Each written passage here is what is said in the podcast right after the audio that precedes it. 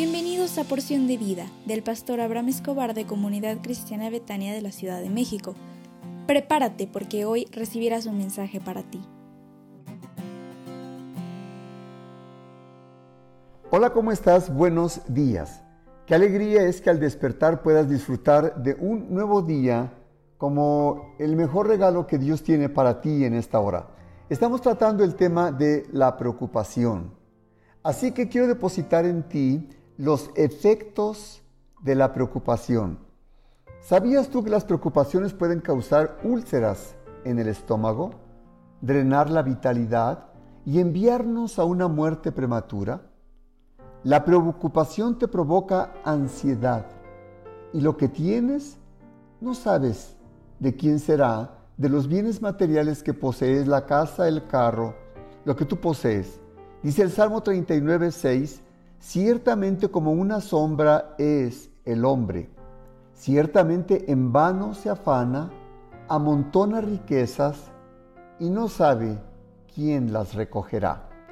La preocupación nos convierte en personas incapaces de manejar los problemas de la vida.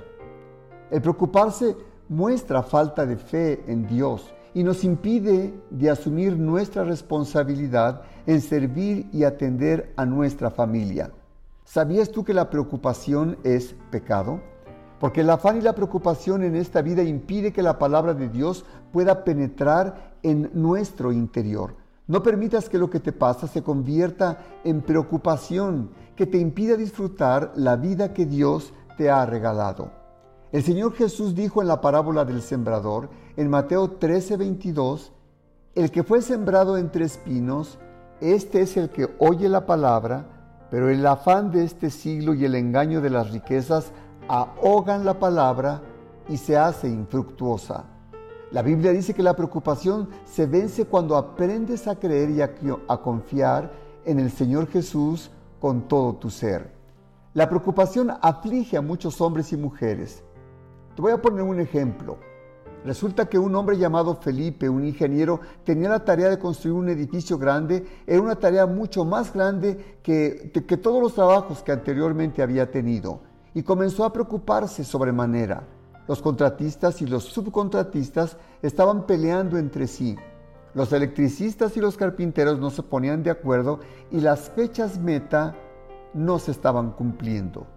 Todo el día y todos los días Felipe se preocupaba y se afligía tanto su corazón hasta que un día regresó sus ojos y volteó a la palabra y fue a buscar en oración a Dios. ¿Y qué crees? Encontró la respuesta a su corazón y empezó a sentir paz y entonces empezó a cambiar la historia de su vida.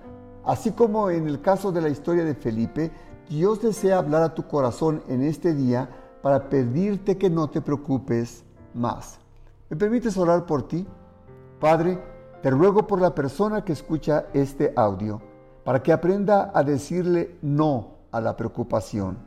Y mejor te busque a ti a través de la oración y de la lectura de tu palabra, en el nombre del Señor Jesús. Amén.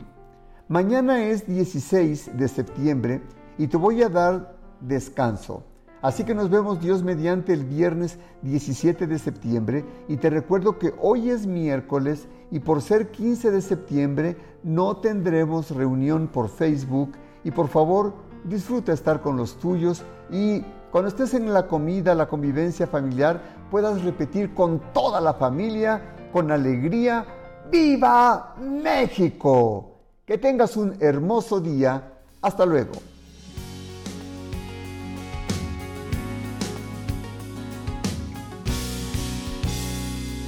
pytania.